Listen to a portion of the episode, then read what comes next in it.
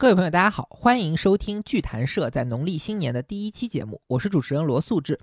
剧谈社呢是一档艺术文化类的播客，每期节目我们都会就一件艺术品去展开背后的故事。今天的封面可能大家看着都挺眼熟，这是天龙山石窟第八窟北壁主尊佛手。不久前呢，刚刚作为海外回流文物的代表亮相了央视的春晚舞台。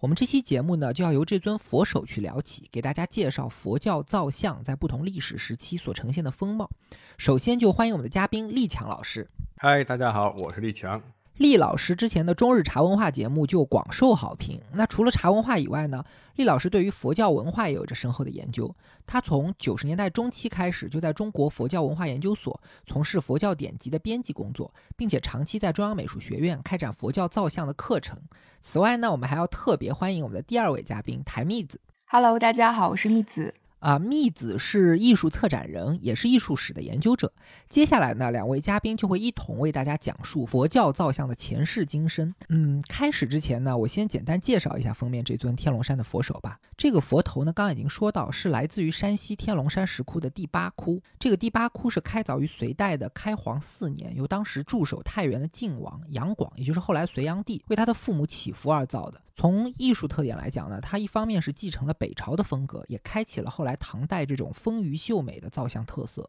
所以是佛教本土化的一个重要的例证，非常的珍贵。它在近代的命运是这样的：首先，在一九一七年，日本东京大学的考古学家关野真在华北考察的时候，就发现了这处石窟，然后他拍摄了一组非常非常精美的照片。这个照片一经发布，立刻在国际上引起了注意，既包括了学术圈的注意，也引来了这个日本的这个古董商人，非常著名的叫山中商会的山中定次郎。山中商会呢，是日本在二战前最有影响力的大古董机构之一。他的会长就山中定次郎也是非常传奇的人物。他在一九二六年率队进入了天龙山，花钱买通了当时的天龙主持和尚，然后在他的帮助下盗凿了大量的天龙山佛头，带回日本，还给这批作品编写了图录，然后举办了展览，然后进行了拍卖，在经由他们的销售网络被卖往世界各地，总数呢大概是几百颗，就几经流传，其中就有一颗佛头流传到了一个日本的私人藏家的手中，在去年九月份再度现身日本的拍卖。外行，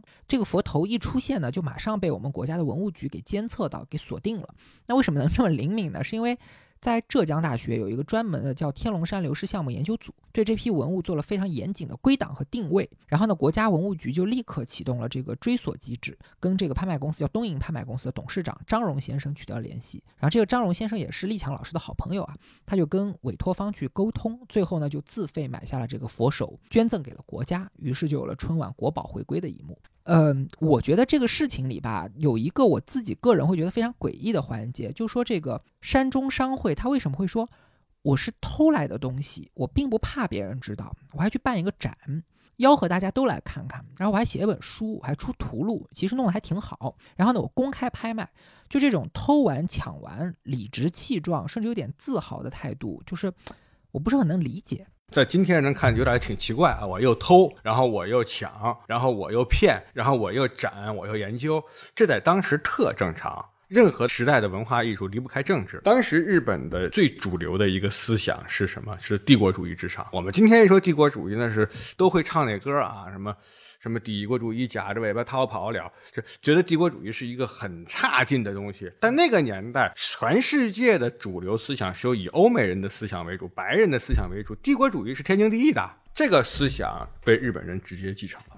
帝国主义就是个掠夺主义，而且日本人觉得我们非得有一个亚洲的帝国主义不可，在亚洲谁能够当这帝国主义的老大呀？那就是我们。所以，白人怎么样从美洲，怎么样从非洲去掠夺，怎么样去征服，怎么样去拿来，我们就应该怎么样去掠夺，怎么征服，怎么拿来。白人怎么样去研究展览，我们就应该怎么样去研究，怎么样去展览，有样学样。甚至可以说，他发动整个的第二次世界大战，都和这个关系极为密切。那之后，在战后。获得了巨大的失败。由于他的失败所带来的共识，就成了一个帝国主义时代彻底了结了。由于我们生活在帝国主义时代彻底了结的今天，我们觉得这种连偷带抢带骗搞来东西，却又展览又拍卖又出版又研究，好像很奇怪。但是回到那个历史上去看，天经地义啊，主流的不得了啊。嗯，对，我觉得这件事情吧，也可以给我们一个启发，就是你看问题的角度。一旦你换了一个角度，很多匪夷所思的事情好像也能自圆其说。我记得厉老师曾经讲过，说为什么我们今天看很多非常有名的大佛，它的佛头好像相对于身体都是偏大的？那是因为在古代，大家去看这些巨型佛像的时候，都必须要自下往上的去仰视。那建造的时候呢，工匠就考虑到了这个近大远小的透视原理，所以就要把这个佛头造大一点。那从地面看就刚刚好。今天的人如果没有去现场去看那些平视拍摄的照片的话，这个头身比的感觉就不对了。另外呢，还有一些犍陀罗的佛像也是同样的道理，他的脸好像是歪的。但你如果走在现场，一边走一边往前看，这在一个动态的这种情景当中，他脸好像又变正了。有句话叫“横看成岭侧成峰”，就说你看到什么东西，往往是由角度决定的。那联系到我们的主题佛像上，如果我们把佛像，限定在一个，比如说叫宗教崇拜物，或者说比如叫雕塑的范畴里去观看，又或者说我固守一个现代人的经验或者是审美的视角去观看，那可能有些东西你根本就看不见，或者你看见也不能理解。那反过来，如果你多角度的去观看这些历史上的佛像，可能除了信仰的维度，除了美学的维度，还有像商业和贸易、民族的形成、科技和工业的发展、地理和气候的改变等等等等许多非常非常丰富的看点。约翰伯格有本书叫《观看之道》，这也是我们这期节目所提倡的观看之道。那接下来的话，我们就把话筒交给厉老师吧。今天咱们是要按照时间的顺序去介绍佛教造像的发展，对吗？完全按照时间顺序来讲佛教造像，特别不现实。这是因为佛教是一个漫长历史时期内的世界性宗教，可能在同一个时间里头，苏门答腊、缅甸、日本、中国西藏都在这儿做佛像呢。一按时间历史讲，那今年一月一号，印度做了一个特别有名的阿弥陀佛像；到了三月五号，斯里兰卡做了一个观音菩萨；到了四月六号，朝鲜做了一个什么像，这就没法讲了。哎，可是如果仅仅是按照地理区块来划分呢，也不对。那么相对来讲，可能有一种比较容易讲明白的方法。就是选择几个特别精彩的历史片段串起来，整个佛教造像的历史更容易大家观其全貌。那大概我想是有六个啊。首先是在有佛教了，但还没有佛像的那个时期，那从佛在世一直到贵霜王朝产生佛像这个时期，这是第一个时期。第二个时期呢，就是贵霜王朝。贵霜王朝是把佛像带给这个世界的。第三个历史。时期呢，就是叫做亚洲内地，我们叫内亚的民族文化大交流，从犍陀罗传到印度南部有阿占塔石窟啊，有埃罗拉石窟啊，也有这个孟买的一些石窟，在印度西南角的地方了，一直在沿着犍陀罗的思路传到了我们说中国新疆，还有中国内地中原北方有很多的石窟，也有很多的佛像上叫叫中原高古，其实应该是在历史学上是中原的中。中古时期的这些金铜佛像，这是几种不同的文化碰撞的和传播的一个结果。哎，那么第四一个历史时期就是北方草原影响交流，一直产生到日本的佛教造像的大创新，到最后形成了整个今天。我们看到大家心目之中啊，我们老说大家一提起佛教，大多数人不知道佛教有什么仔细的教义啊、教派啊，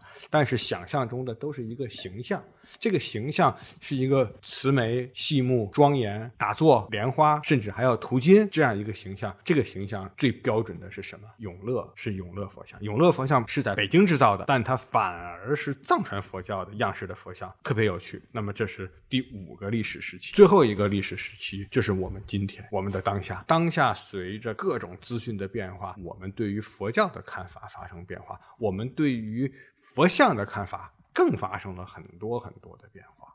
那我概括一下吧。所以这期节目呢，厉老师会从历史上提取六个最具代表性的佛教造像片段，为大家展开介绍。它们分别是佛教的起源时代，也就是相当于我们中国的春秋战国；第二呢是印度的贵霜王朝时期，就相当于中国的汉朝到三国；然后呢就是所谓的内亚民族大交流时期，对应的是北朝到中唐的石窟和金铜佛。再下来呢，就是中国宋代，主要看的是佛造像怎样从中国的北方到朝鲜，再流传到日本的这个传播和变革。第五个时期呢，咱们聊明朝永乐年间的藏传佛教造像，以及最后在全新的信息环境和知识结构的条件下，今天的当代艺术家对佛教造像艺术的探索。那我们就先从起源的时代聊起吧。刚才您说到说，最初是根本就没有佛像崇拜的。啊，对，佛教最初至少是认为成佛之后的那个形象不能造，这个在佛的戒律叫十松律里说的很清楚，不可以身相来造如来，也类似于我们说不可身相见如来。这种精神像是一个钉子一样，深深地钉在了整个的佛教造像，我们理解佛教造像的这个大地的平面的正中心。按理说，我们老觉得啊，这个一个不同的历史时期会赋予佛像以不同价值取向，一种态度，一定越靠近。前面越和佛教的本质精神是一致的，我们潜意识里都这么觉得，觉得今天肯定比一百年前俗气，一百年前清末那肯定比宋朝俗气，宋朝那肯定比印度俗气。但是你一直追到最顶端，人说了别造，别造像。哎，这有点让人觉得像基督教说不能妄称你主之名啊，它都有它一种很硬的东西在里头。我们可以说有个北朝有个皇帝按照自己的脸造佛像，我们觉得这人这方法不对，我们反对一个北朝的一个皇帝，这个有什么难的呢？可是佛像既然造的是释迦牟尼这个人的像，我们就必须得尊重这个人的态度。这个人说了，别造。这个钉子钉在这儿是一个起点，特别硬。同时还有一个特点，由于这个时候没有佛像，可不是没有形象。佛还在戒律里说，在我们的住的庙上要画壁画，屋里要画，门口也要画，门口要画这个天神图，还要画这个当时叫五道轮回图啊。今天我们加了一道是六道轮回了，差了哪一道？差了阿修罗吧？啊，就是。就是把天人里分出来，天里面也有不好的天，也有脾气大的天。即便你有了福气当天人了，你脾气大了，你也会分化一个，也会被分化出一阶层。哎，那就是说，当时所谓五道轮回图啊，那么。有壁画，有彩绘，是还有做佛塔的，佛还亲自许可了几种不同类型的佛塔的，可以来制作。在佛之后，可能大家为了怀念佛啊，做过一些脚印儿来代表佛从天空而降，法轮代表佛在说法，做几个钵来代表这个天人给佛供食品，等等就是用符号来代替用符号来来代表叫做缺席的佛，不许造我也造，但我还阳奉，因为哎阳奉你不让我造，我就不造你这个人样了，因为。我要造出来一些形象，让人一看就明白这地儿应该有个佛。那么这些时候没有肉人的造像出来，肉人造像可以肉到什么程度？后面会说到日本的时候，日本就有把这个佛像造的不是一个具象的一个健美的人，而是一个像包衣里胎衣里的人，像这个肉球一样的日本的这个他们最重要的密佛啊啊，他们的密佛。那么我们现在来。接着来回到那么早的一个时候来看，由于没有人像，所以象征形象就造的特别的精美。到贵川王朝，一旦有了形象之后，注意力一定都放在佛像最主要了嘛，其他的反而精美程度没有之前那种叫佛像缺席时代显得那么样的精美了。那么这个是有佛教了，但是还没有佛像的这个历史时期。哎，那个时期从佛教产生到贵霜王朝也持续了几百年。那如果说佛在世的样子没有被记录下来的话，几百年后的人又用什么样的形象作为依据来造这个佛像呢？过去有个传说，说是佛到天宫中给妈妈说法。然后地上的国王叫油田王，很想念这个佛，他就派了一些能工巧匠到天上去造了一个佛像，回来拿到人间来作为供养。这是比较早期的佛像一个传说。但这个传说，这个传说得不到考古学的依据。那可能目前来看，由于早期的印度这些石窟，像阿占塔、阿占陀这样的石窟，分成几期。在前三期、前四期都没有佛像，有动物形象，有人的形象，也有植物形象，就是没有佛的形象。所以目前主流的说法还是佛灭度之后，过了比较长的一段时期，大约要在公元一百年左右这个前后才会产生出佛像。那咱们的时间就可以进到公元一百年左右的犍陀罗吧。犍陀罗是地处在印度的北部。当时是属于贵霜王朝的版图之下，对吧？贵霜王朝的两个首都，北方的首都是他们夏天的首都，叫甘达拉，就是一个地区有香气的意思；南方的首都马土拉是他们的冬天的首都。很有可能佛像先产生是产生在马土拉的。但是呢，到了甘达拉这个地区，由于结合了一大批希腊化的波斯人所带来的希腊化的审美的工匠，把它给做得很漂亮了。影响到全世界去的就是这个甘德拉，就是犍陀罗。玄奘大师路过过那个地方，还在那个地方还写了自己的记录。那么犍陀罗，喀是印度找到了自己吸收外来文化，就是吸收希腊化的文明的一个方式，同时又把这种外来的文化变成自身的文化，再影响到更大的范围去的一条途径。这个呢大概相当于我们中国的汉代到三国的时期完成了这个巨大的壮举。这里我补充一点吧，就是犍陀罗这种巨大的文化影响力跟它的地理位置是很有关系的。犍陀罗呢，处在今天的印度以北，具体来说就是巴基斯坦到阿富汗的一带。刚好就连接了印度、中亚和西亚的一个交通枢纽。历史上，它一度被波斯占领过，然后呢，就随着马其顿的亚历山大东征，又把这些波斯人给征服了。于是，犍陀罗就出现了希腊移民和希腊化的波斯人。那希腊人所特有的这种。雕塑方面的技艺也就随之传入，所以你看好多好多犍陀罗佛像的面貌，它其实是非常像欧洲人，特别是引进的那种带有几何学的美学。对，就是我们今天后面看到佛教的造像度量是具有古典几何学特征的，这个是从希腊传。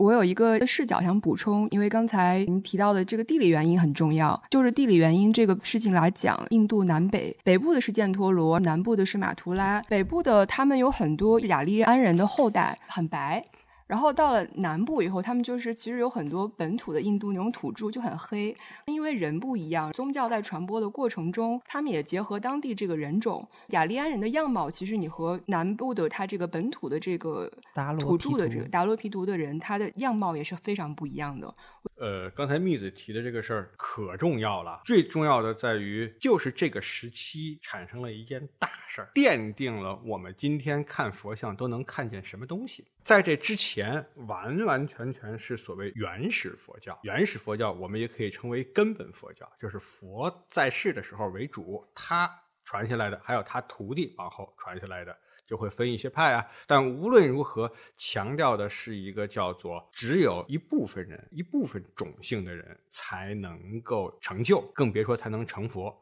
甚至只有一部分种姓的人才能够有来生，没有来生那叫贱民呀。我们会看到，在这个时候，种姓制很昌盛的印度，对于人人都能成佛这件事儿，我们今天中国人觉得这天经地义啊，咋能你能成，我不能成？不可能啊！如果说有个东西保证你能成，我不能成，说这叫什么寒门无什么贵子，无贵子，这个这是我们觉得是社会不公平的表现。宗教哪能搞这个东西啊？但是印度之前就是只有释迦摩尼能成佛，到人人都能成佛，更多的人都能成就，这个时候就。称之为大乘佛教了大乘佛教这个词儿我们要记住，因为之后的大量的造像都是大乘佛教的造像。大乘佛教的造像就是要强调两大特征：第一大特征，人人都能成佛，甚至发展到极端，你这辈子就能成佛；第二大特征，之前的佛是佛咋说我就咋做，听佛的话；第二个不是，要说的是佛咋做我就咋做，甚至发展到极端是佛咋想的我就咋做。最极端，我觉得那佛。咋想的我就咋做，这个最极端。这个东西，你看这两个东西为什么要按照一个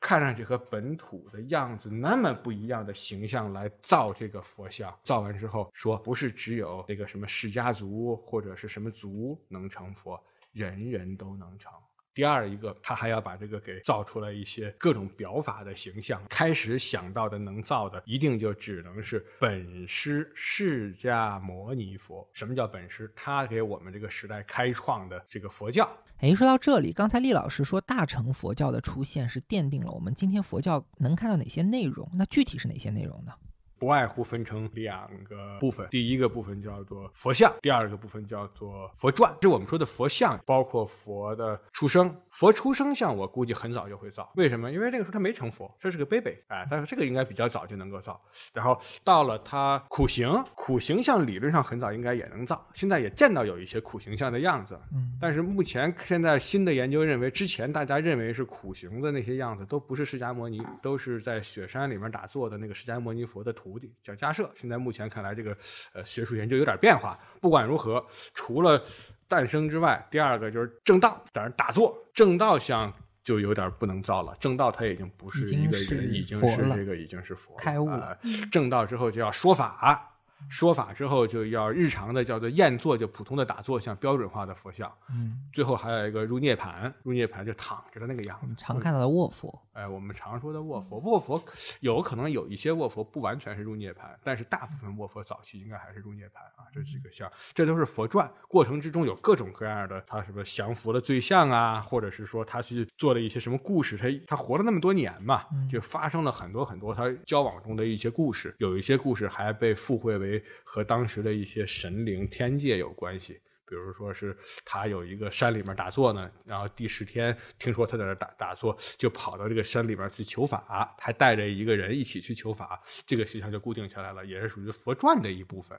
这个叫佛传。那所以可以这样理解吗？就是佛像就有点像是那种静态写生，就是它的一个生活的一个切片，而佛传呢，它其实是有一个故事在里面的。差不太多，就是佛传和佛像，无论如何，这是一类。嗯这一类就是讲的是佛的从诞生一直到涅槃，就是从妈妈身体里生出来，到最后把它烧成舍利，大家分舍利这样的一个过程，就称之为佛传。嗯，除了佛传之外，对应的还有一个东西叫做本生。印度人都相信轮回转世，他前世做过些什么样的事儿，讲的本生故事，这个东西都是伴随着我们说三件事儿。第一个伴随着叫做人人都要能成佛，佛说不能造像，咱们现在也要造。同时还伴随着一个事情，就是说佛教在大量的扩大化、普及化、通俗化。通俗化了，就一定要造出这些形象出来给人看。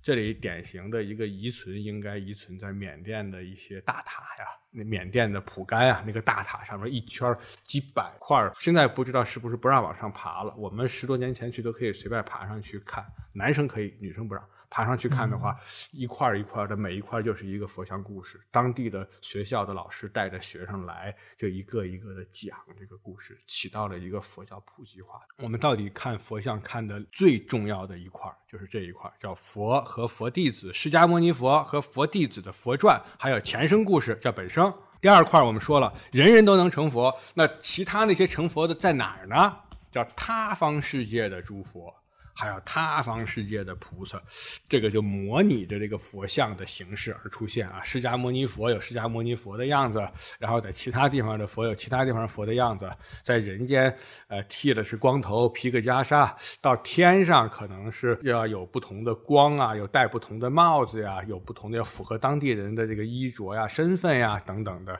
这个就是模拟着佛像而产生了这些内容，模拟着佛传，也有一些他方世界的这些佛菩萨的故事，也画成了大幅大幅的作品。今天可能大家流行的管这个东西叫经变，是吧？对，唐朝的时候，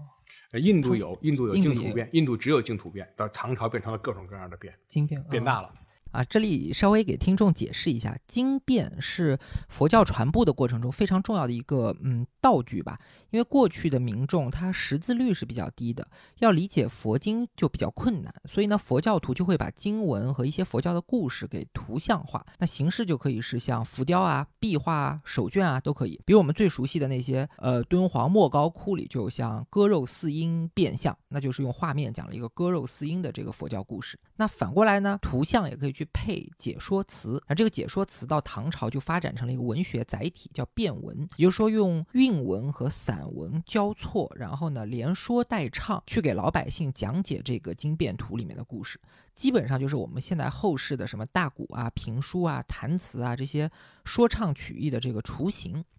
那再说回主线吧，刚才厉老师就说到了，就大乘佛教提出了一个叫做他方世界的概念，就极大拓宽了佛教的内容。那这个具体怎么讲呢？佛的根本的特点，这后来搞出来一个东西，人人都要能成。就人人都要能成，就得有好多佛。就就你不能说人人都能成，但实际上除了他谁都没成，这哪行啊？就得说人人都能成。之前有好多人都成了，但成了没在咱们这儿。所以哎，引出了在他如果方世界。在咱们这儿也麻烦，在咱们这儿这这东西信信谁的呀？这这跟是吧？谁走就他在那儿呢，他在在那个世界呢，远得很。哎，所以每个世界就成一个，但是塌方世界成了本事很大，他可以来这儿来看你，可以来这儿来这个跟咱们打招呼，就是多元宇宙的这个概念。就是它会产生叫宇宙佛陀这个词叫宇宙佛陀，所以就是本师就是本土佛 domestic。那个有一个什么 这个很遥远的地方有宇宙佛陀，他也要来这儿来。宇宙佛陀身边还带着那些宇宙菩萨，宇宙菩萨还要解决你的各种各样的心理疾患。哎、你心里不够慈悲，对人不够好。人都希望看见我们觉得他对人特别好，我怎么对人不够好啊？我希望有个人教我怎么对人好啊！来个观音菩萨，他那么聪明，我怎么不够聪明啊？我希望对人聪明点啊！我来个叫文殊菩萨，他那么勇敢，我怎么不够勇敢啊？董存瑞那么勇敢，我怎么就没他那个勇敢？我也希望勇敢啊！来个人教你，叫大势至菩萨，就是各种各样的带着精神全来了。宇宙佛陀、宇宙菩萨，现在看起来这么纷繁复杂的佛像，但是它主流的基础所建立起来的，就是在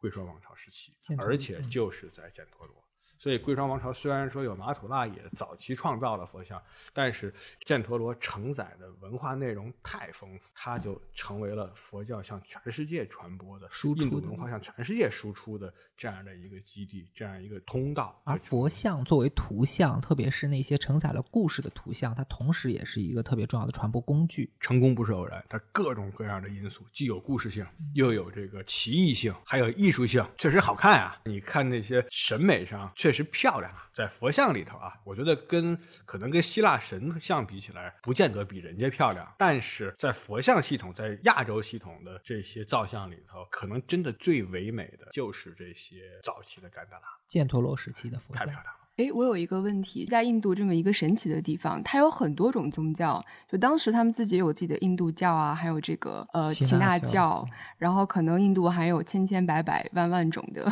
各种神。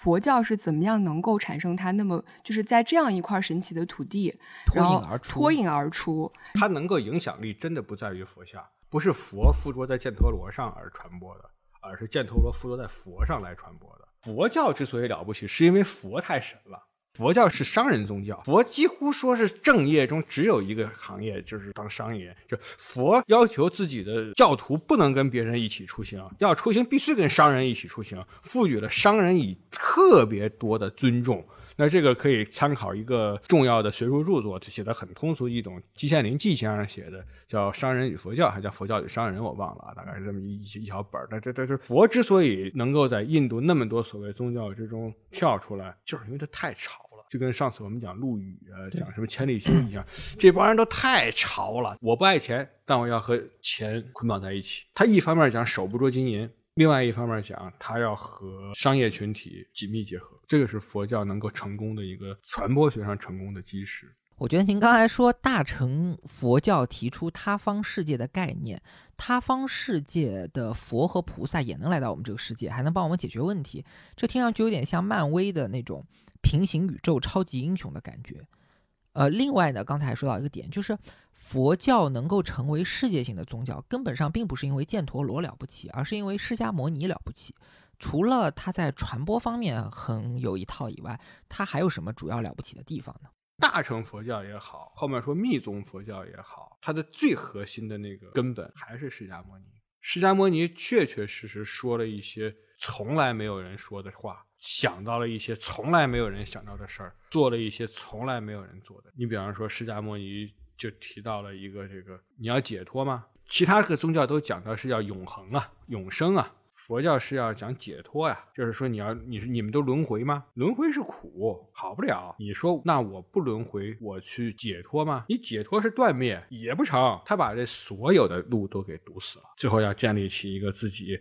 真理是无路可寻的国度，让人走一条特别特殊的，就是有一种极高的精神魅力。今天我们说的这一切，什么佛像，什么犍陀罗，什么大乘佛教，核心都是释迦牟尼。这个人确确实实带来了一些是任何一个其他的思想所不存在的东西。我觉得这里要不我们回到主题上，就李老师，您能不能概括性的讲一下犍陀罗佛像的艺术特色？就是如果把它一定和希腊本身的神像相比，我并不认为它的艺艺术水准就比希腊神像要高，而且一定程度上讲，我觉得单独从艺术上看，可能是不及希腊神像的。但是作为亚洲雕塑来讲，特别是作为佛教雕塑来讲，它是当之无愧的登峰造极之品。通俗一点说，我觉得应该说它就是佛教造像之中最符合今天大家所共同认可的普世审美的这种审美。而且在那个年代，由于是带来了一种前所未有的美学冲击，产生了巨大的影响，把整个犍陀罗地区的这个佛像不光覆盖到了印度，也影响到了亚洲的其他的地方。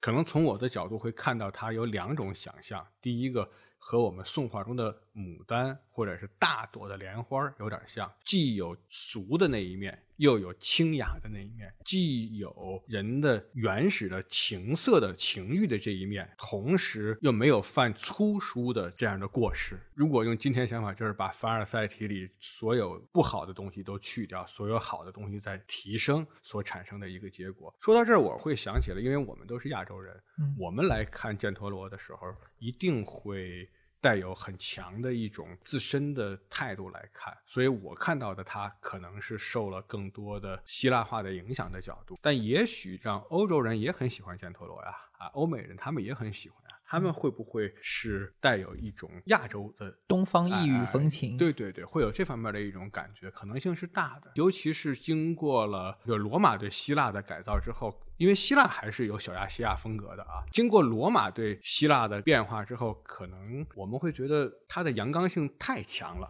嗯，哎，比方说你想到罗浮宫里边那件极其有名的老孔啊，老孔老孔的，你就会觉得太阳刚，过于阳刚了。就是它可能不能说过于阳刚，就是它更阳刚一些。但是希腊化的本身的有一些神像，小亚细亚的这些神像，我觉得特别美，很沉寂。嗯，就是你刚刚提到了一个阳刚，犍陀罗一般带有希腊的那种健美，你会发现他塑造的这个身形都比较是一个很直立，然后有健美的感觉。而且他的神情好像我们普遍认为他有点呆板或或者说是刻板。你说的是神情？神情上面对。然后因为看到他那个造像的那个面孔，我觉得那个犍陀罗有的时候可以看，包括他那个头发是卷曲的。对。然后就非常的具有西方的这个特点。犍陀罗再回到马图拉，然后马图拉的那个你会发现，他首先他也很多是那种像裸体的很多。就是它裸身的这个雕塑也会比较多，或者是呢，它会有一些这种有几道衣纹或者非常轻薄的让你感觉，然后它的神情就会柔和一些，然后它的那个耳垂就比较大。另外，它好像会影响了在北魏的时期，像包括就青州出的这一批佛像，曹衣出水的那种线条感，甚至青州的有一些佛像，它可能就是在你的这个袖子口、领口，因为它要塑造那种非常轻薄的那种线条质感。质感对，所以它可能就刻几道线，然后你的周身就觉得好像是裸着的，就非常传神。就是可能你如果从图像学的这个变迁上面来看，他们好像有这样子的渊源，还有不同。那到这里基本上就讲完前两阶段了。第一阶段是佛像崇拜之前，由于佛陀本人禁止造像，所以佛像就会由像菩提树、脚印、塔、钵这样的符号来代表。第二阶段呢，就是刚才说的贵霜王朝时期，佛像在马图拉和犍陀罗分别发展出了不同的风貌。特别是在地理上处于交通枢纽的这个犍陀罗，它一方面去融合希腊的雕塑，发展出属于自己的造像工艺；另一方面呢，它用佛像作为一个视觉载体，去结合大乘佛教对内容的拓展，把佛教最终推广向了全世界。那接着往下走，我们的视点就应该转移到中土的北朝了，是吧？这个时期呢，实际上我们要先要思想上有一个转变，它不是一个中土的概念，它是处在内亚民族的大互动里的融合一件事情。单纯的从中土的角度，无论如何也看不清这件事儿。可能有些人对内亚这个名词没那么熟悉，但实际上已经是一个非常重要的课题了。毫无疑问，北朝的历史是中国史的一部分，但北朝的历史也是内亚史的一部分。什么叫内亚？英国人先用的一个概念。大体上讲，就是它具有一种没有边界的文化。它的一个最大的特点就不坚守自己的文化，可以随时变，包括可以不停的迁首都，不停的迁移自己的文化。你看，像北魏、东魏、西魏、北周、北齐这个过程之中，来自己迁移首都，主动的迁移首都啊，没有什么特别的敌人。他大量的接受其他地区的一些文化，包括像我们有一个北京大学的老学者叫素白，素就宿舍的素，白颜色的白，素白先生。带着研究生读这个张彦远的《历代名画记》的时候，就发现里面说到张僧繇画人得其肉，他立刻就想到北齐和北魏前后脚这个石窟佛像就两种，第一种是瘦脸、长脸、直脸，用直线画脸。第二种是圆脸，这两种毫无疑问得其肉，就是要做的很像这个人，更求其形似。这个就是南朝的新风尚，他放弃自己北朝的旧立场来接受南朝的新风尚是没有任何的犹豫的，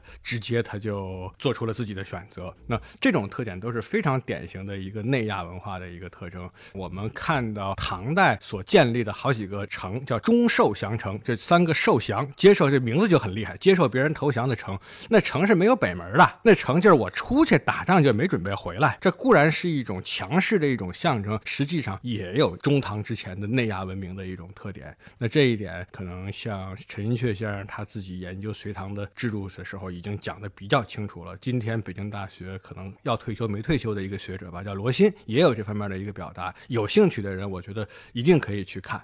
这个。站在一个内亚角度，你才能够理解这些佛像为什么在这个时期完成了这种民族大融合。怎么会一提起石窟最优秀的两组石窟，一组在我们内地的山西、河南、云冈、龙门，另外一组在遥远的印度的西南海岸的阿占塔和艾若拉，包括孟买周围的这些石窟，它的策源地又是产生于这两个几乎是中间的那个位置，甘达拉。地区就是犍陀罗地区，啊，刚才厉老师的意思主要是两点啊，一是要理解北朝到中唐的佛像，最好是放在内亚民族融合的语境里观看，从印度西南到阿富汗、巴基斯坦，再到我们中国的山西、河南，可以更清楚的去给这种艺术现象溯源。第二呢，就是北朝佛像的创造者有着和今天很不一样的这种性格特质。一方面呢，他们对任何外来的东西都完全不排斥；另一方面呢，他们在性格上又极度的张扬。刚才举的例子特别有趣啊，就自古以来我们中国人对抗游牧民族，靠的都是防御性的长城，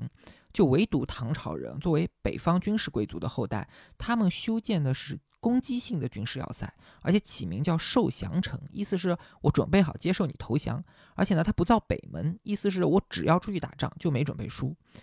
那我们就说回佛教和佛像的问题来吧。其实您刚才就提到一点，咱们今天看到的佛像形态，或者说是造像的时候具有哪些取向，跟当时的商队是有很大关系的吧？商队要出行，目的是要盈利，就要和各地的政权有所结合。还有一个特点，他们要到处要走路，有很多东西就要带来一些便携的东西，也可能就会出现一些贩卖的情况，就想要有一些更贵重的一些诉求。所以你看，这个时候我们后世大家制造佛像的目的是什么？基本上在这个时候全都出现了。第一条就是便携性，得方便，所以很多金铜佛像随身可以带着，不能太重。第二一个要贵重性，工艺贵重或者镶嵌一些材料贵重，珠宝包括有些大的佛像镶嵌天珠啊，特殊种类的白海螺呀，或者是用纯的黄金来做呀。还有一个要求就是要求耀眼要优美，所以今天我们看最典型的一些佛像都是鎏金的，在铜上来鎏金。那么另外一个需求要做的坚固，就产生了大量的石窟。很多讲石窟的历史的时候，都在说我们为什么要做这个石窟，是因为我们觉得做佛像有功德。可是因缘变异，木头也会坏，陶瓷也会坏，那石头最坚固，也不容易被人搬走。像前面说山中商会这种搬走，那个实在是很极端了，很极端的一些做法了。那么，呃，还有一个需求要做巨大，各处都在做巨大的佛像，这些追求巨大、追求贵重、追求便携等等。你看，它都和商业群体的诉求特别接近。嗯，佛像的这些诉求和商业群体的诉求能这么接近，这真是释迦牟尼佛的智慧。他要让自己的宗教和商人产生紧密的联系。他说：“我们的教徒手不捉金银，可同时还要让我们的教徒出行必与商队结旅。”从阿兰塔，印度的最西南角了啊，孟买石窟，一直到中国的新疆，像克孜尔，中国的河西走廊，像敦煌啊，河西走廊再往里，云冈啊、龙门呀、巩县呀等等的，兴起了无数的石窟寺。你都去过是吧，蜜子？去龙门、去云冈，或者是去印度之前，因为可能我的专业的背景原因，我都会看一些资料。然后你到了现场之后，你会觉得冲击感比较大的，其实是在印度，可能也是文化的差异。你会觉得你对很多东西都是一无所知的，或者很多东西它不是你想象中的。就比如到了 Arola，它那个体量，还有 Agenda，Agenda 它据说是印度的莫高窟吧，就是有的人这样形容它，作品非常的震撼，有一些像是飞天吧，你明显看到跟跟国内的这些石窟里面，哪怕是莫高窟看到的完全不一样。呃，你会感觉到那个异域感。就即使我们知道佛教这个变迁通过河西走廊啊什么来到国内，但是那边的图像非常的直观。我自己本身对这个东西之间，我认为中国的这些石窟，我也想到的是陌生感这个词。但我所看到的陌生感呢，是当年的中国古人面对一个外来宗教时候的一种陌生感。他可能会充满了各种各样的想象，包括在北朝一段时间里头，他觉得这个佛像就相当于真佛，说是叫做见佛即见真，见真即开悟。佛经中说了，见到真佛的人都开悟了。佛是把最后一个没开悟的人和他有缘的人渡完之后，他才涅槃的。这个东西很容易证伪，所以后来不讲了。隋朝以后，这种讲的比较少了。而且大家见了半天佛像没开悟，这个东西表现在什么样的内容上呢？就是叫佛造像的铭文记。汉代的咱们中国就有各种神仙崇拜，佛像汉代就传到中国来了。但那时候咱不把它当佛像，当成本土神像的一部分，民间信仰神像的一个部分。对于这种信仰，汉代的发愿文基本发愿的都是希望能够现实利益，考上好大学呀，当官啊，身体健康啊，去除疾病啊，延年益寿啊，多子多福啊，长乐未央啊，都是这个。但是到了北朝的时候，发生了根本的一个变化，这种现实利益的起伏变得相对少了很多，几乎没有了。剩下的都是祈福自己能够来生不堕恶趣，或者升到天上。这个对于来生的这个观念，基本上是伴随着印度文化进入中国而进入的。甚至有极少数的一些人占的比例非常非常低了，在祈祷自己造了这佛像，自己就能开悟。这都是专业人士觉得自己造了佛像就能开悟。这个时候，我觉得他有一种很强烈的面对外来文化的一种新奇感。围绕着这个新奇感，自己有很多在无知者无畏、乱拳打死老师傅的时候，造了很多很神奇的东西。其中就包括早期一点的北魏的那几个帝王，按照自己的脸来造佛像。这你今天人想想这事儿靠谱吗？人家当年肯定觉得不靠谱，人花那么的国家工程，那得最靠谱的事儿才行。但是咱今天来讲，说那个我拿你那脸给画一，别别你别画，你我我受不起。人都有这今天人的想法和那时候不一样，也是不同时候视角不一样了。而且到了唐代的时候，玄奘法师从西天取经回来，还带来了七尊所谓的叫瑞像。这个瑞像也叫圣像，就是他要能够，要么就是能显灵。这个像是能在印度是显过灵的。那按照瑞像来造的概念，已经出现了一个从这个时候引进到中国文化中的一个概念出来了，叫做度量。瑞像你不能够把那瑞像给变了。其中最重要的一个瑞像，就是油田王到天宫做的那样子的像，也不是说一定是那件原像，但是是按照那个像，玄奘法师说，按照那个像来造出来的一个标准像，造像的标准，哎，一个复制品，拿着这个复制品再来中国，按照这个复制品再去复制，这个复制被谁给相信了？被这个唐代皇上相信了，在龙门，在巩县做了大量的这个油田王造像的复制品，简称成油田王像。油田王像是油田王。上天宫给释迦牟尼佛造像，而不是说游天王那那个不是一个国王。我相信在犍陀罗地区的后期一定已经有了，但是这几百年的过程，把瑞像从灵验为主导变成后期度量合乎标准为主导，他到这个时候应该说把所有的佛教最重要的这些要求就凑齐了，大概就是有这么。呃，七八个最重要的要求就凑齐了。呃，刚才提到了给佛造像的七八种要求或者说取向吧，我来给大家 快速总结一下啊。首先就是要便携，要贵重，要优美，这些都跟佛教早期通过商队去传播有密切关系。然后呢，要坚固，要巨大，要数量众多，这样呢，可能祈愿的时候就能带来更大的力度，同时也给人壮丽和不朽的宗教想象。最后呢，就是要按照瑞相的标准去符合度量标准。那说到核准，我也听说过有说法叫千佛一面，好像是说造佛的时候面貌是需要一致的。那瑞相和这种说法有关系吗？肯定有一定的关系，但是更根本的呢，还是造像制作者的创造力跟不上广大人民群众巨大的审美需求的一个过程。在中国唐宋之后，可能创造性相对有所下降，并不是没有创造力啊。你比方说，我们中国最典型的两个佛像，一个叫大肚弥勒佛，一个叫白衣观世音，啊，这都是显然和印度佛像长得不一样的。但更多的呢，由于终归你创造出来的少，而在我们到每一个寺庙里一看，需要的造像多，那可能就会有一种很多佛像是一个样子的这样的一种感受。事实上，后面会有一些到了日本，也包。包括在不同的地区，它都会产生自己的发明、创造、创新。这种创造创新，也是它最感动人的那一部分。那聊到这里，我们说的佛教造像的第三个阶段，也就是北朝到中唐的石窟和金铜佛，就聊得差不多了。相信到这里，大家也应该注意到，其实佛像的每一次变化，都是随着佛教进入不同的地区和文明，去被吸收、融合、再创造的结果。或者准确的讲，文明进程本身就是一个碰撞、吸收、融合的过程。那体现在佛像上，有了这么一个显现。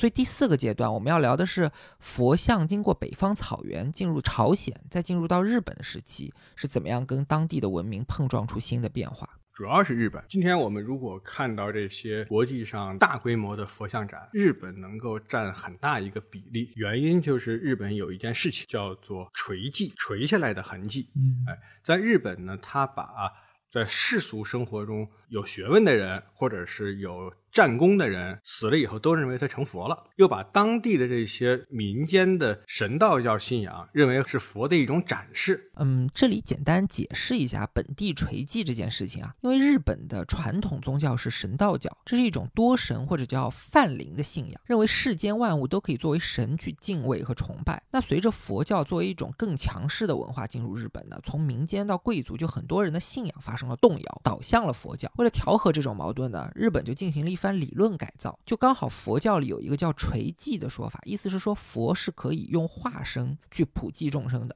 那他就解释说，我们所熟悉的这些日本众生，其实就是佛在日本的化身。比如说天皇的祖先天照大神就对应大日如来，其他的像观音啊、地藏啊、大黑天啊、辩才天女啊，在日本都有神来对应。他就给这些做了很多他自己的形象，你一看就跟佛教有关，但你除了日本之外哪儿都看不见。最典型的有一个叫做藏王权现，几尊佛合在一起，看上去很像密宗的一些佛像，但是除了他那哪儿都没有，因为他就是日本人发明的。还有像所谓的春日曼陀罗，一听这个曼德拉就坛城啊，各种佛在一起的样子，那肯定是佛教影响。但是它是日本的奈良的春日山哎所形成的春日曼陀罗，所以有一些研究啊，从印度到日本被认为是古典的佛教造像形成的全过程。基本上印度的这些佛像是通过中国才再往东部，可是到了朝鲜呢，由于和中国关系很近，它的创新也有，但很小。换句话说。不太容易区分出来是朝鲜的创新还是中国本土的一个制造，但是到了日本以后，就发生了一些巨大的变化。日本过去我们流行一个说法，叫做专门会学别人好的东西，谁有什么好的他就去学。中国文化发达的时候，他们日本人把中国文化学过去了；西洋文化发达的时候，他又把西洋文化也学过去了。但实际上，除了这一条之外，日本还有一条，他专门会改造，他把所有的东西都改造的非常特殊。我一直在使用的我手机后面的贴的一张贴画啊，就是日本的石窟佛，朝鲜半岛的。佛像更重要的是核准，它的这种石窟寺让人一看都能够联想到像印度的桑奇大塔时期，或者是犍陀罗时期的造像，以及阿占塔时期的石窟。它规模比较小，但是非常精彩。这就是韩国的庆州石窟寺。到了日本的石窟寺，就变成了完全另外一样，很日本化了。他把就是日本的石佛造像，把从石窟寺里头还有很多都搬到了街头公园里。你可以说是普及，也可以说是推广。其中有一些不乏精品，但大部分的可能就相对比较粗疏。功能性的，呃，功能性很强，这些都是前提是日本传统是有一个神道教信仰。这个神道教信仰，他把这些说是佛教的在日本本土的一个垂迹视线，把这两个完全紧密的合在一起，并且制造出来了一些前所未有，一看就是佛教，可是离开日本哪儿都找不着。我们中国，我们说有这个白衣观世音、大肚弥勒佛是中国的创新，但类似的这样的创新在日本就。非常多啊，这样的包括七福神啊，像有名的藏王权限，有名的大黑福神啊，像日本的现在很多街头小店都拿那个大黑福神当做自己的一个商品的 logo 了。大黑就是大黑天，当然是早就有的一个本尊，但是它在日本所起到的功能，那一定不是其他的地区的佛教信仰者所能想象得到的啊。这也是我们今天看，如果国际上有一些博物馆在做从古至今的佛像展。日本佛像在里面能够占挺大的一个比例的一个原因，甚至包括可能中国古代就有的干漆造像、脱胎漆的佛像，日本也把它注册成自己的一个标志一样。在一段时间内，我们都说 “China” 这个词代表的是瓷器，而这个“漆器”这个词带对应的就是日本啊，就是啊，用 Japan 这个词来代表的就是漆器。可能大家从审美上讲，中国人对于日本的佛像了解的并没有那么多，哎，而且我们在自己身边看日本佛像，由于中国的会认为日本的佛教都是从我们这儿过去的，所以我们也会觉得日本佛像没有那么大的价值来去想看。但是呢，我还愿意把日本的造像作为一个特别重要的历史阶段来讲的原因。就是说，是随着时代变化而做出自己的调整，做出自己的变化，做出自己创新的一个典范。嗯，刚才接着李老师讲的，因为我们一起去过日本的不同的地方，我们是从飞鸟寺开始看，然后包括不同的地区，奈良啊、京都啊等等地方。除了这些主要的大佛的像以外，你进入山门的时候，看到一些关于风神啊、雷神，还有这个天王的造像，我觉得大家也不要忽略。这个也蛮耐人寻味的，可以多去了解。当时去三十三间堂的时候，印象就非常深。在大量的观音中，那些观音它反而并不是国宝，而是站在前面的风神雷神，他会标上说这个是日本国宝。就这个也是一个挺有意思的地方。好像李老师说，我记得说日本奈良的木雕佛也是一个特别有特色的一个点。对他这里其实他的木雕佛有一些是干漆佛像啊，干漆造像。去日本一定要明白，就是日本的最大的特点就是似是而非，它似很。很像中国，但它非中国，这个也是有趣的一个事儿。他很愿意把自己这些东西都说成是中国的。我们看有些确实不见得是中国的，包括他动不动说这个是唐物，那个是唐物。这唐物既不一定是唐代生产的，也不一定是中国生产的，只要生产出来有点像唐的那个味儿。他就说是唐物，具体到了佛像里头啊，你看他会把很多有战功的人或者是有文化的人死了以后，都说这个人成佛了，成菩提了，给这个人修一个塔或者造一个像。所以我们去日本一定注意，看起来像是佛像的一些像，在咱们的角度看可能不佛，他已经这个东西变得非常的生活化了，他的所有的一切，包括我们刚才看的一些很漂亮的小的达摩的木偶。也包括遍地都是啊！日本你要在京都大街小巷走走，都能看到地上的那些石佛，尤其以地藏为主的，也有观音，也有文殊的，也有达摩的这样的一些石佛，这些都是他生活的一部分了。那么这种生活的这一部分，可能失去了精神上的一种纯粹性，但是呢，也更好的完成了它的一个普及化、现代的一种现代化的衔接衔接吧，嗯大概是这个情况。我觉得刚刚李老师讲了一个特别有意思的点，就是说。我们今天好像在网上吧，事实并不完全如此啊。但是在网上，大家喜欢玩这个梗，就说韩国人喜欢说一切都是韩国人的，那日本人好像他们自古的传统就喜欢明明是自己造的，非要说就是中国的，以提高它的价值。我觉得这个也是一个挺有意思的一个现象。那咱们顺着这个，就把时代往前推一推，讲完了从朝鲜到日本的佛造像以后，咱们下一个点就是藏传佛教的佛造像了。而且刚刚厉老师讲到这儿，说了个特别有意思的事儿，说藏传佛教的佛造像，它的巅峰是在明永乐时期，而且它的制造地是在北京，并不是在西藏。这个是怎么讲呢？我们之所以说藏传佛教的佛造像巅峰是在永乐，一方面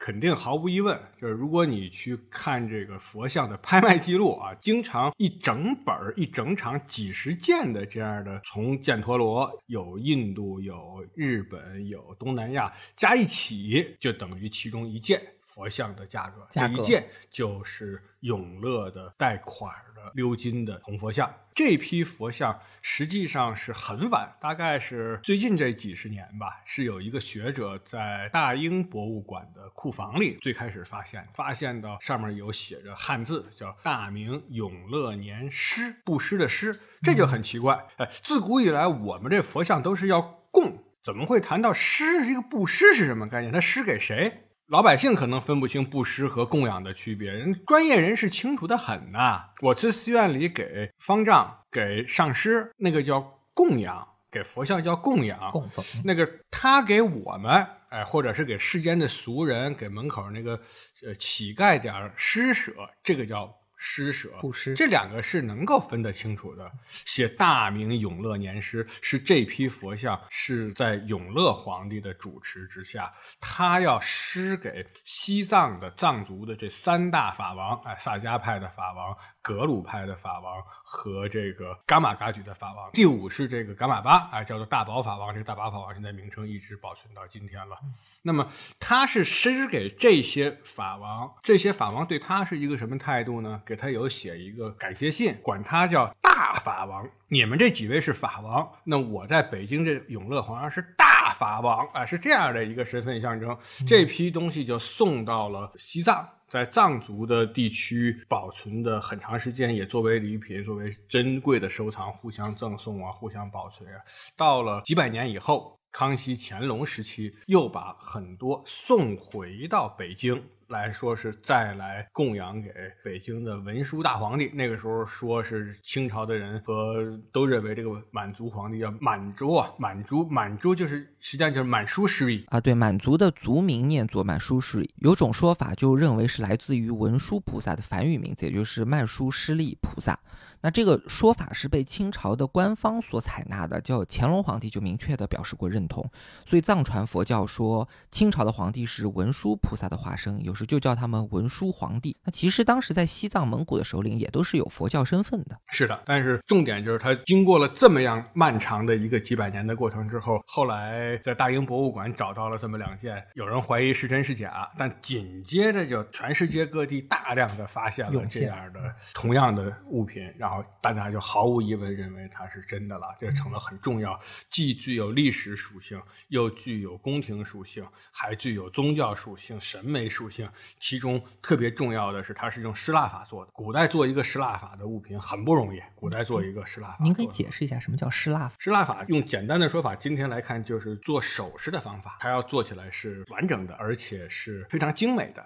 呃，你比方说，我们日本有全世界最大的佛像啊，最大的青铜佛像在奈良的东大寺，那是一块儿一块儿拼上的，拼接哎、拼接的。失蜡法就是做出来是完整，而且做的非常精致。它往往是要用蜡做一个模，结果蜡融化了，一个模只能做一个啊，大概是都说是这样。在古代社会做一个失蜡法的雕塑品相当不容易。当然不能光因为它贵我们就来说它，而是因为它负载了一种特殊的审美属性、文化属性。审美属性好懂啊，就是它看起来漂亮嘛，金光灿灿、相貌端庄。甚至我们会说，我们今天人嗯提到佛教的时候，没有多少人知道佛教具体的详细的教义是什么，有哪些流派。大家只要一想起佛教，那感觉就是一个打坐的样子。这个样子，你仔细想，其实就是和永乐佛像的样子极其接近。之所以会形形成这样好的一个传播的力量，前面说这个日本把那么多东西都世俗化了，但是它在全世界产生的影响却不会有永乐佛像这么大，是由于永乐佛像这继承了之前宋辽金元时期的一种佛教的制造和塑形的传统，同时又加以了当时最好的工艺和最好的材料。那么最大的一个特征是什么？就是这是一批最早期啊，有一批这个从西藏和尼泊尔一起组成的工匠团体，当然也有汉族人，但重点是造型方面是西藏和尼泊尔和汉族人合作。这一批人在哪儿呢？在西湖边上，杭州一起来完成佛教造型的最终的一个优美化。这个完成的结果产生了什么样的一个令人震惊的效果？我们说现在最常见到的宋元版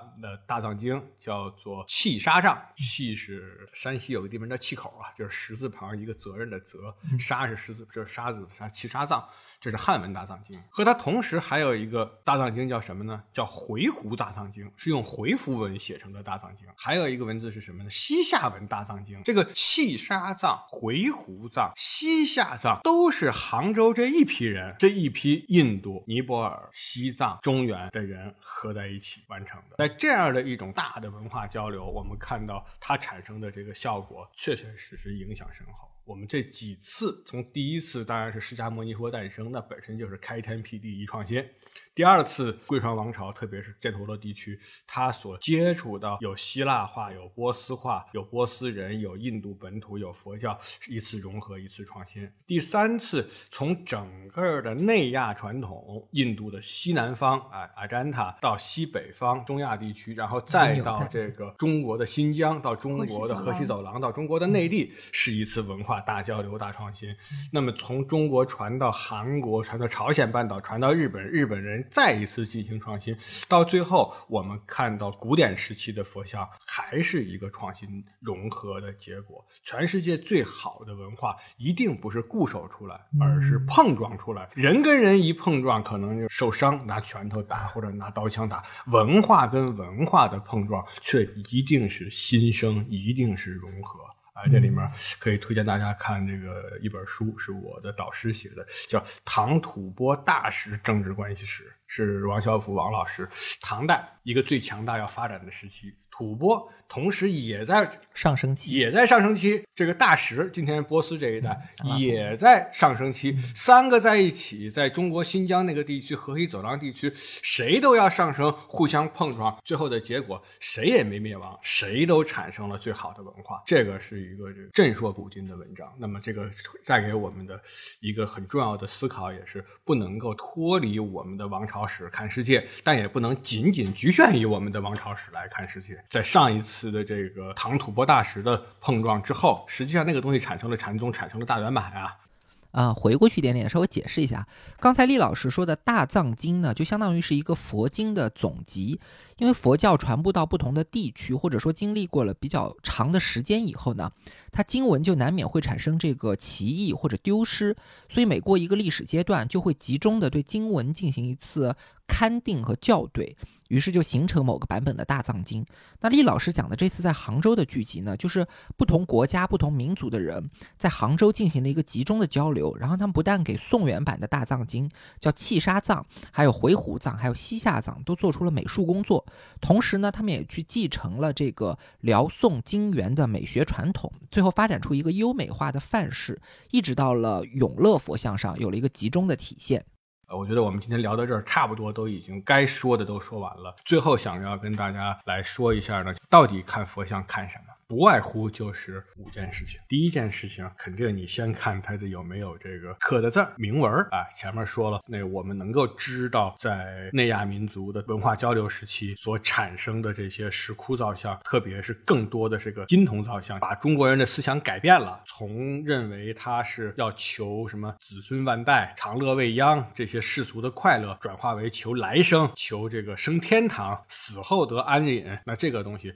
就是靠的是这个铭文。其次呢，除了铭文这种文字记载是最清晰的阅读之外，从形象上来看，图像学上看，一个叫做行住坐卧、表情姿态，那个是威仪是吧？腿儿是怎么做的？有的是两条腿都垂着坐的，有的是打坐坐的，有单盘的，有双盘的，有这个走路的，有躺着的。呃，表情上是安定的还是欢乐的？密宗有一些是这个愤怒的啊，等等的这一切，总之是姿态，这个也是最重要的，做的好不好，标准不标准？每个姿态有每个姿态的代。表的象征的情绪、象征的利益、威仪之外，就是坐乘啊，坐是平时在这待的时候，乘是交通工具，出门你骑个孔雀还是坐一个车，叫做这个大象，魔力之天啊啊，坐着一个猪拉的车，猪那个是要追这个追太阳。嗯，你坐的是莲花还是坐的是金刚座，都有不同的含义。再往后一个就是植物，手里拿的，手和手里拿的，空手，这叫手印。哎佛有几种特别重要的手印，表示说法呀，表示这个施给别人无畏，表示禅定啊，哎，表示合掌啊。你手里如果不是空手，而是拿着东西，这个叫契印。契就是契约的契，它这个是和你的众生的根基要相契合，大概不外乎右手拿的都是用来斩断你的烦恼的这些啊，什么刀枪剑戟、斧钺钩叉。文殊菩萨拿个宝剑，哎，这些的拿个月钩，左手拿的都是带给你安乐的，拿个雨伞给你挡太阳，拿个宝瓶给你里面放着水，拿个托个妙药给你里面的药不，就是总而言之，就是一方面去掉你的烦恼的，一方面会来给你带来你的这个安宁安宁的。呃，最后一个是这个着物，就他身上附着的物品，早期的附着物品最主要就是有光、声光、背光。佛光，哎，佛光，佛光上面还要刻绘一些动物形象作为背景。除了光之外，还有火光，就是火焰要烧掉你烦恼。哎，这个都是对应着前面说的，叫做气印中有赐给你安宁的，也有断除你的烦恼的。火光也是一样，更多的是类似于气印的作用，而这个身光是带来安宁，带给你一个加持的作用。然后他穿的各种的衣物啊，衣服，我们说过，这个日本有学者专门研究从印度古印度一直到日本后期的衣物的垂纹的变化。越穿越厚。其实我们能够后来有学者注意到前面说西夏藏、回鹘回鹘藏藏和七沙藏的共同主题，也是从衣服上看到。因为那上面看到有一些是很明显，一个佛像旁边还有一个人，他在跟一个藏僧在沟通、在交流，而且很有意思。这个藏族僧人的侍者穿的就是西藏的衣服，嗯那个佛旁边两个侍者，一个穿的是印度的衣服，光着膀；一个穿着中国的衣服，中国的布袍袈裟。这些出来，哎呦，他说这个还有这么有趣的东西。然后再一看，哎，这类的还有呢。这类的不光是在七沙藏，这类可能在西夏葬里。对，这些通过衣服，这也是由于这个衣服呢有一个很大的特点，就是佛像得有规制，越来越得有规制，而衣服相对来讲就更可以符合不同的民族的文化。那么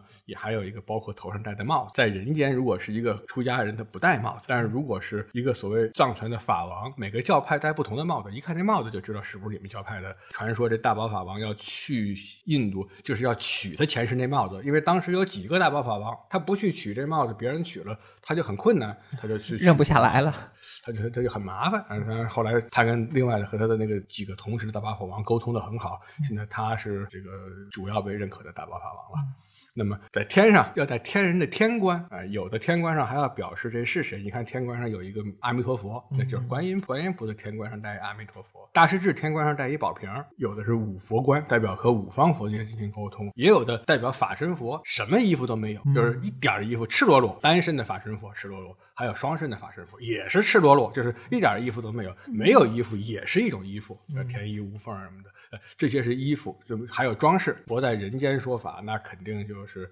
基本是空着手的。但那些菩萨有各种各样的拿着的念珠啊，或者身上挂的璎珞呀，装饰也有不同的含义。呃，最后有可能是有一些特殊的背景，是在哪儿啊？是看到一个当时不好辨认的一个佛像，就是后面是有一个山。我们说这，我一看说这估计可能是灵鹫山的《佛说法图》，比较残破。当时大家说的为什么？我说我看这样的画的就像灵鹫山的意思。然后可能过了半年一年，他们从别的地方当地文物馆里头找到了一个他片儿。过去在毁坏之前的时候，这拓片儿上面写着呢啊，灵鹫山佛说法图，这证明就是就是它这个背景也有它自己的一种意义。所以我概括一下，看佛像可以注意什么？那首先可以看铭文有没有直接的文字说明；第二是看威仪，包括行住坐卧、姿态、表情；第三可以看坐乘，比如说有没有坐骑或者莲花；第四呢是看植物，包括空手的手印或者叫拿法器的器印；最后可以看着物，就是附着在佛像上的光火衣饰。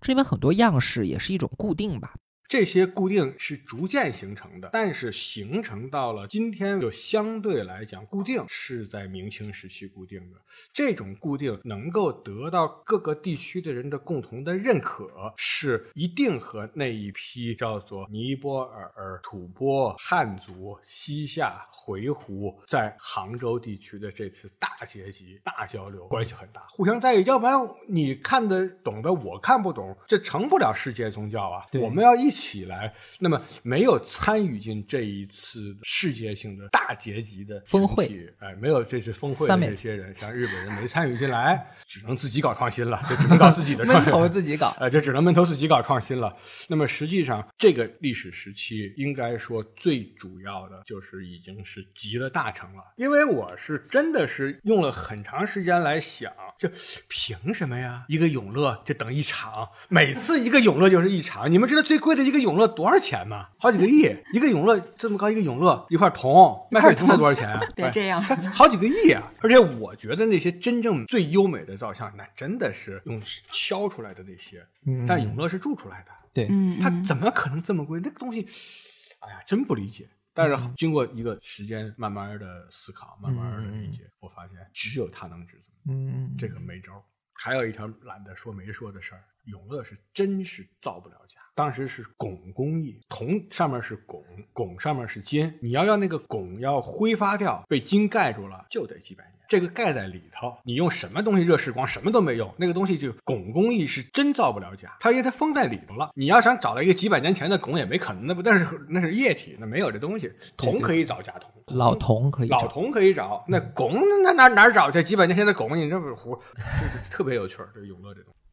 所以以上就是我们要聊的整个第五个时期藏传佛教的巅峰作品——永乐佛像。永乐佛像呢，往上它继承的是宋金元的遗产，往后呢又开启了后世一些最重要的造像标准，包括是像五世达赖标准化的版本，还有清代的工部察部的造像度量经，都和它有关系。然后从此又造出了大批量的我们今天人经常看到的佛像，所以我们今天普通人对佛像的印象，很大程度上是从永乐佛像里面固定而来的。那讲到这里呢，关于整个古典佛教造像的部分就已经都讲完了。下面我们就要进入现代，在全新的社会环环境，特别是传媒环境里面，那现当代的艺术家是怎么样从古典造像里面汲取营养，同时又再给它创新的呢？今天这种叫什么千年未有之巨变是吧？这么样大的一个变革的时候，应该说你不求变，它也已经在变了。最粗疏的一个方面啊，我们说自古以来做佛像都有一个要求，多数。最近一次把多数这个概念做得最好的人，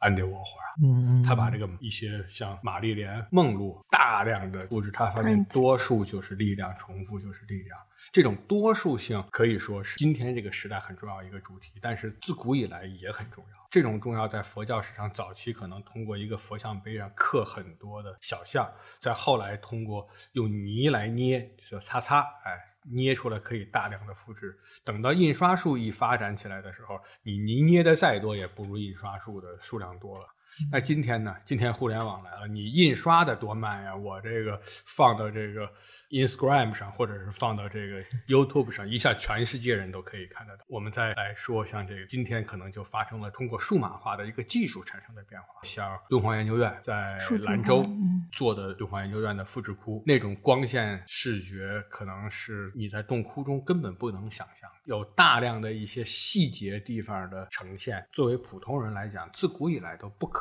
能看到那种嗯一比一的洞窟是非常精彩，非常精彩。大家都老说到敦煌好像拍照很受限制。你就不受限制，你在敦煌真正洞窟里那个光线条件下，你拍照也嗯什么都很难拍出来。但是你拿着你相机到了兰州的这个敦煌研究院的复制厅里头去，随便拍，拍的清楚极了，嗯甚至你都不需要你去拍，去这个直接去下载它的高清的图片，或者是看它的三 D 的图像展示了、嗯啊，这些这是一部分，这些是时代在变，这必然会变的一部分，也重要，但是还不是说那么样的重要，这只是这个时代技术对它的一个自然改变，这里面没有一个更主动的一个创造，更主动的创造表现在两个方面，一个是主动创造，一个是主动选择。主动创造的角度呢，应该说当代有很多艺术家，他们要把自己的艺术和宗教信仰结合在一起。前面说过，像叫做 Christie 在纽约这场拍卖里面，嗯我们据说是请了这个山本山本博斯博斯来做序言，这个那个序言很值得一看。嗯那个序言，山本博斯就说他经常会拿他的一些艺术作品卖了，就去买古代的艺术作品，这个他没有什么感觉，他觉得正常。我把我的作品卖了，换了钱买古代的艺术作品嘛。但曾经有一次，他拿他拍摄的几张当代影像作品的底片，直接跟一个古董商换了一件日本的镰仓时期的佛像雕塑。这件事情完成之后，他说他产生了一个巨大的改变，因为他怎么看怎么觉得镰仓时期这个雕塑太美了。他就在想，这个事儿是经过了几百年，到了现代社会，他还觉得这个美。他说：“我会不会占了人家便宜啊？如果是占了人家便宜，我就内心有所亏。我的作品几百年后还会被大家这么样的记住吗？我觉得我不愿意占别人便宜，但也终归不是退回去这个事儿啊。那么应该怎么办？他说，只能够带着像古代的这些佛像雕塑家这样的一种精神，去创造自己这个时代的作品，更忠于自己的创造。嗯，就这种精神，毫无疑问证明了是从古到今天的一个延续。你刚才提到过三十三间堂，对在那场拍拍卖之中，就有一件山本博司的作品，就是他拍摄的三十三间堂系列，他称之为佛海啊。三十三间堂这个系列也是一个和当代艺术中的多数概念很有意思的一件事儿。它一千多个佛像，对啊，可能一个单独的一个观音像嗯没有那么样的让人震撼，但是一千个在一起字排在开一起长的一个嗯牌子里，你走过去，你一定会觉得一种特殊的气场。他被这种气场所打动，为了能够拍这照片，还和日本的这个寺院机构沟通了七年之久，才获得许可进去拍了这一组照片。嗯，也成为了当代非常重要的所有人都知道的一件，哎，所有人都知道的一件。这个也是一种，就是当代的艺术家在进行创作的尝试。包括我去纽约大都会，纽约大都会在那么多古代的经典的佛像的大厅里，就有一个空中垂下来的，由一些像网兜一样的纤维织成的一个最有特色的一个佛像。也包括我们会看到有一些艺术家用这个剩下的便当盒、饭盒搭出来的这样的一种佛的形态哎这种佛的形态，都是今天人对于像佛的一种致敬，算是一种。这种创造，我们不知道哪一个会被将来人继承，但是我们相信他完成创造的这一念，一定和当年冠休创造出来的稀奇古怪的罗汉和白隐灰鹤创造出来的达摩稀奇古怪的达摩，嗯和日本人创造出来的藏王全宪，和我们中国人后来逐渐形成的这种五子闹弥勒或者白衣观世音在创作的那一念是有相通之处的。我觉得，呃，当代的艺术家他会以佛教或者佛像的本身为一个灵感，或者说起悟，更多的作为一个哲学层面的一个呃启发点，依托一些元素，然后去面对当下今天这个更复杂的世界、更多元的语境、文化、文明，然后社会现象等等。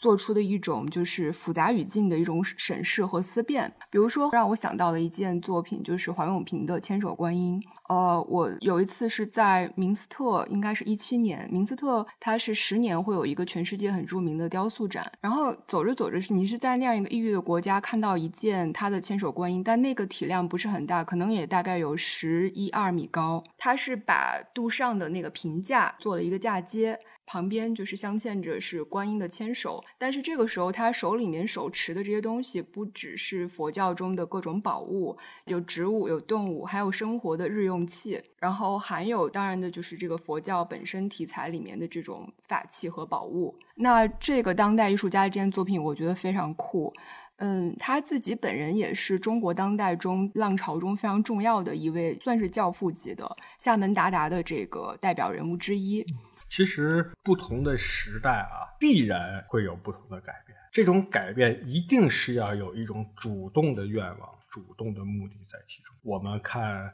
佛像，最初佛是不让造佛像，到了甘达拉时期，之所以会有这样的佛像，是因为要普及，要有一批原来不信佛的外来者要信，为了他们的需求推广扩大而有了佛像。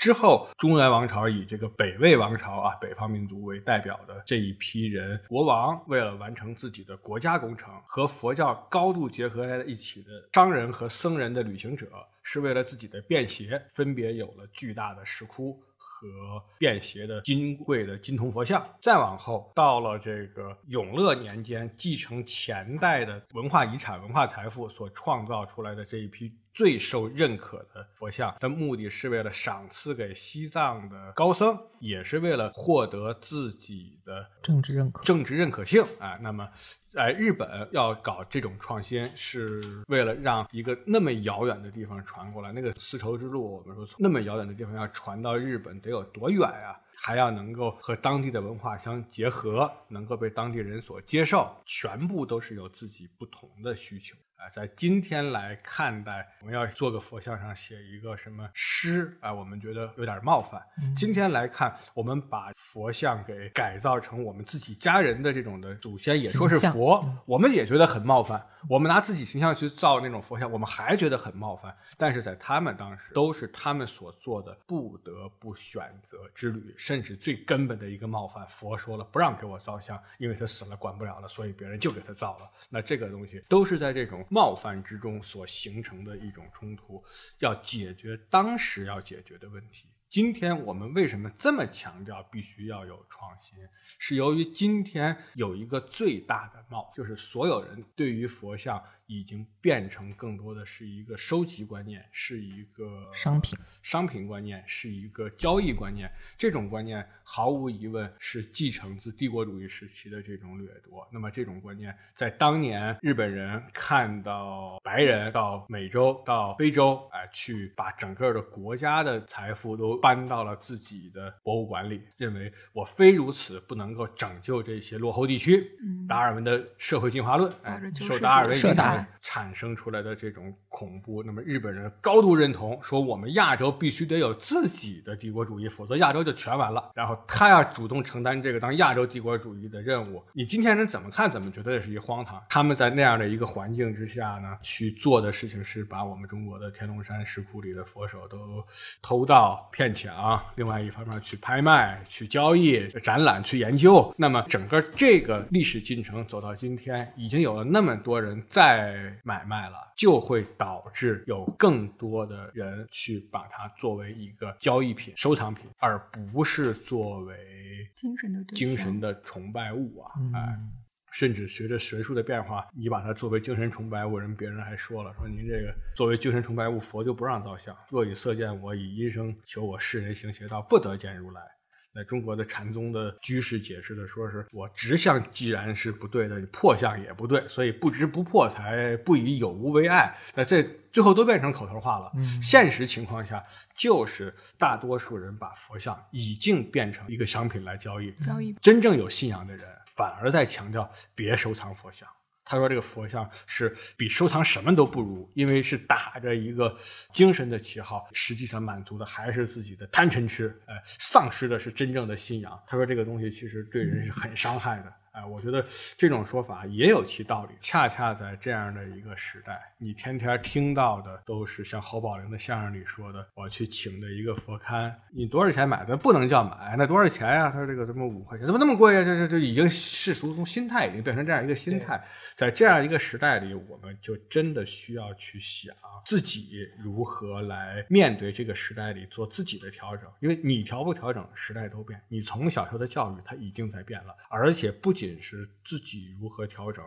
如果是要想对社会、对佛教有一点贡献、有一点责任的人，也应该去想这个时代的佛教、这个时代的佛像、这个时代的这一切都应该如何创新、如何调整，让未来的人有一个继承。这就好像是怀特还说的：“我希望有一个 smart、一个聪明的人带着我们走出这个死胡同。”也许能走出这个死胡同的人，就在今天通过佛像思考自己命运的这些人，因为佛教终归要解决的是我们的痛苦。嗯，非常感谢，此处应有掌声。我们从哪儿来到哪儿去？那就非常感谢大家收听这期节目，我们下期再见。谢谢大家。